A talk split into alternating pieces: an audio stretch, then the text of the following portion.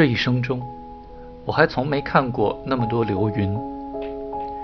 傍晚时分，倚在山坡上，面对晚天，啃一块难以下咽的干粮，只觉得满目空明，心旷神怡。云朵疏来忽往，幻化无穷，忽而旌旗招展，号角嘹亮，慢吞吞迈过群山；忽而又停停袅袅。在天边逗留片刻，便化为乌有，只留几抹微红，如失去的好梦，像女人性气，自有种诱人谢赏、逗人伤心的美。傍晚时分，融融落日驱散了薄阴，云翳变得透明，只有饱含冰晶的青色云手，舔舐着五极八荒。猛然间，光辉迸射，好似一声呐喊。万物齐齐焕发，史前人类或可称为天堂的那个地方，宛如洒金画屏一般，看得我瞠目结舌。鱼骨状的乌云被看不见的大风拉扯着，变换着形状。陡然间，战意浓重，满眼抚月之影，满耳裂帛之声，又似金龙提笔，急急地刷上了数行磅礴的七书。当其时也，我心神飞扬，仿佛一根草茎，一粒灰尘，随流飘荡，任意西东。直到夜色浓重，全然的寂静如羽毛般降落在坡地上，万里洪荒，唯我一人而已，一切都不复存焉。回过神来，想起古人所说：“一人一粒一丈。”如今我亦如此，甚至斗笠都没有一只。亦何如哉？若我是这世上独余之人，又有何妨？有些人尚有一份矜持，可是别人对他们何尝不是视若无物？他人看我，也恐怕连狱警野鼠的一簇黑点尚且不如。那么又哪有什么何妨？兀自观云罢了。于是，在那些傍晚时分。我总是枯坐良久，让自己的目光穿过云影，越过茫茫群山。在我的少年时代，我曾听一个女孩说，傍晚是一天中最动人的时刻。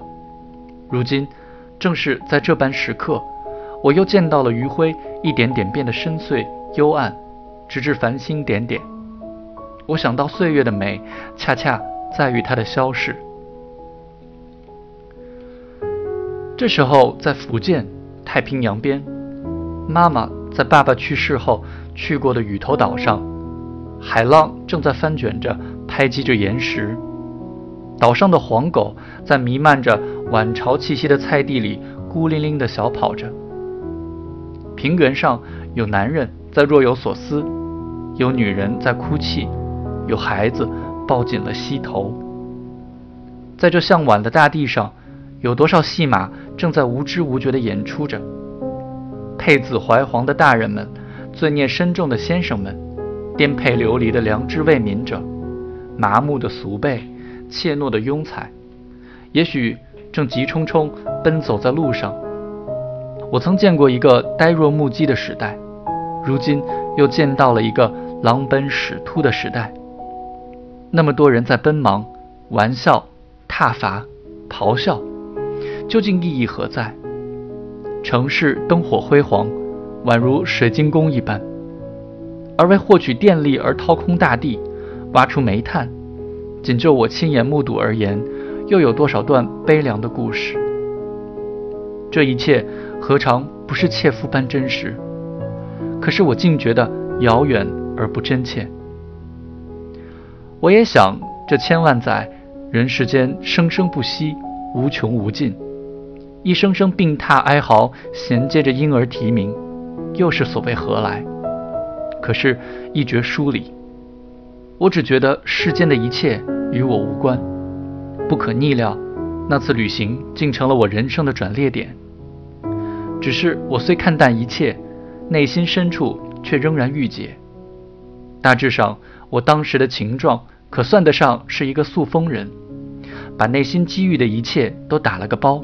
密封起来，不再碰它。可是它扔在那里，不曾减损分毫，正好像电脑隔离了病毒，却不曾杀掉。在日复一日的单调的散步间，我只是在扮演着一位更夫，每过一个时辰，就对自己击唾传声，大呼平安无事，平安无事，如是而已。其实我唯一在意的，只是黛色渐浓，风在转凉。于是，在亚洲腹地的这座无人可以告知何方的荒山上，我将度过一天中最安宁的时刻。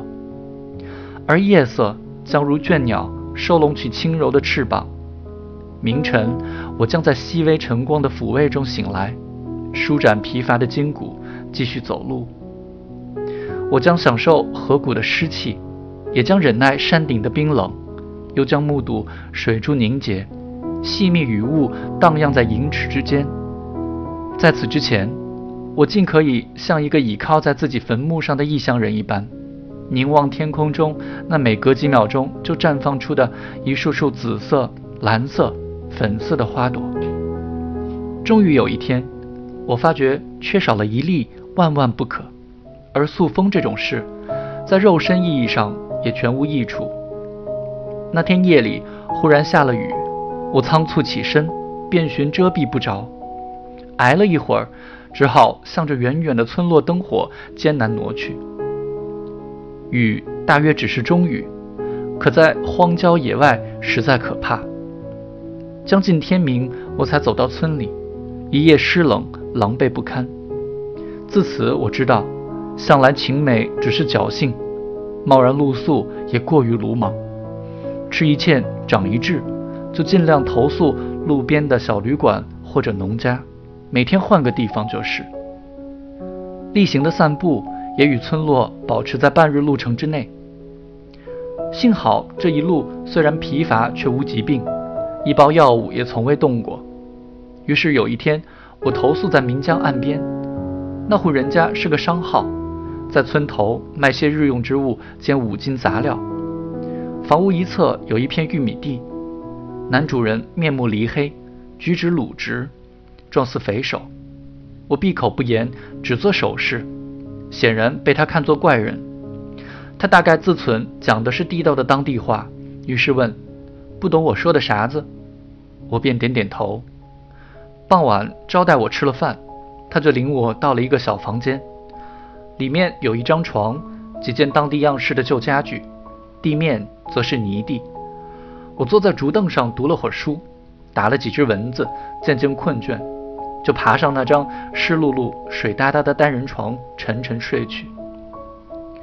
想来那时我的身体开始虚弱，精神却前所未有的兴奋、健朗。其后发生的事，或许便该如此解释。不知过了多久，我猛然惊醒，须臾间已感到这醒来与平日完全不同，或者说瞬间记忆明了自己。正面临某种奇异的景况，我尽量镇定，一动不动，开动感官，在四周的黑暗空间里搜寻异样之事。可是除了心中的惊慌之外，一无所获。可以确定，房间内并无他人，整栋房屋乃至窗外也毫无动静。风轻轻刮擦着窗子，我明明感到刚刚经历的。是一场酣眠而非浅睡，这般惊觉全无道理。那时我不明所以，意识中一片未知的黑暗，唯有头脑中的一个小点是明亮的，那就是对我来说，一定有什么本质性的事情正在发生。我似乎面对着某种澎湃而出的力量，周遭的世界正在因此而发生着彻底的改变。一种从来不曾体会过的孤寂包裹着我，我既受震撼，又感到温暖、快慰，如同即将获知某种真理。我集中精神，如浅碟盛水，唯恐洒落一般，唯恐错失什么，直到耳边响起雷霆般的江水声。那江流的奔涌声，挣脱了那些日子里我已经听过它上百次之多导致的迟钝感，轰然冲进耳膜。不错，让我感到惊惧的正是屋子外面岷江奔流的声音。那些日子里，我一再的看到它泛着凛冽雪白的泡沫，急急冲刷着山谷。这就是姻缘了。这就好比你醒来之时感到不适，有那么十几秒钟不明所以，疑似现实感浮现，便可明白，只是因为身在异乡罢了。对我而言，过去的全部日子，便如这醒来后却又未醒的光阴。就这样，我恍然明白，这半生辗转飘零，都照因于少年之时。少年时我之感受。正与今夜相仿。大致上说，少年时我过的是一种荒芜的生活，心中徒有美梦，自己却被诸般美梦摒除在外。那感受正如今夜，好似被囚禁在一间小屋子里，永恒的时光在屋外泠泠有声，奔流而去，却与我全然无关。你就是感到世界运转如常，春日清暖。夏秋宜人，冬日苦寒，自己却独为囚徒，无福消受。如此说来，也许在多年以前，那个孩子就已经体味过了午夜在一间陌生的屋子里听到岷江奔流是何景况。他的感受曾在我的意识中沉潜下去，又在今夜浮现。就这样，我了悟了自己本是何人。这就是我的生活的实质。我是个。被囚禁的人，我已经虚度了半生，遗忘了最真实的，错失了最珍贵的，又时常放弃自己。过去，当我意识到自己将就此度过一生，心中何其难过！多少次想做出改变，却莫名踌躇不前，日复一日的懈怠着。我差不多成了这世上最悲观的一个。可是，我从不知晓根由何在。如今我忆起了这一切，终得解脱。于是，在心中喃喃自语：“原来如此。”终于可以动一下了。翻了个身，把脸埋在那湿冷的床单上，眼泪簌簌而下。那一刻，真可谓悲心交集。说一句“原来如此”，竟要年复一年间如此百转千回，此中甘苦，何尝能与人述说分毫？如今虽不能说解开了今年怨结，总算松动了些许；不能说快垒全消，也仿佛银瓶炸裂，血水浇头，神志从未有过如此清明。过往的欢喜哀愁的一生，从未有过清亮透彻的呈现在眼前。一时间，胸中浩浩落落，并无芥蒂，不知世间何物为之忧愁。半晌起身。我茫然无措，好似重又出生了一次。过了一会儿，又怔了一会儿，才慢慢的走出门去。穿过屋边的玉米林，走到岷江岸边，只见江水滔滔，白练般无穷无尽。再抬头看，星光冻凝了一般。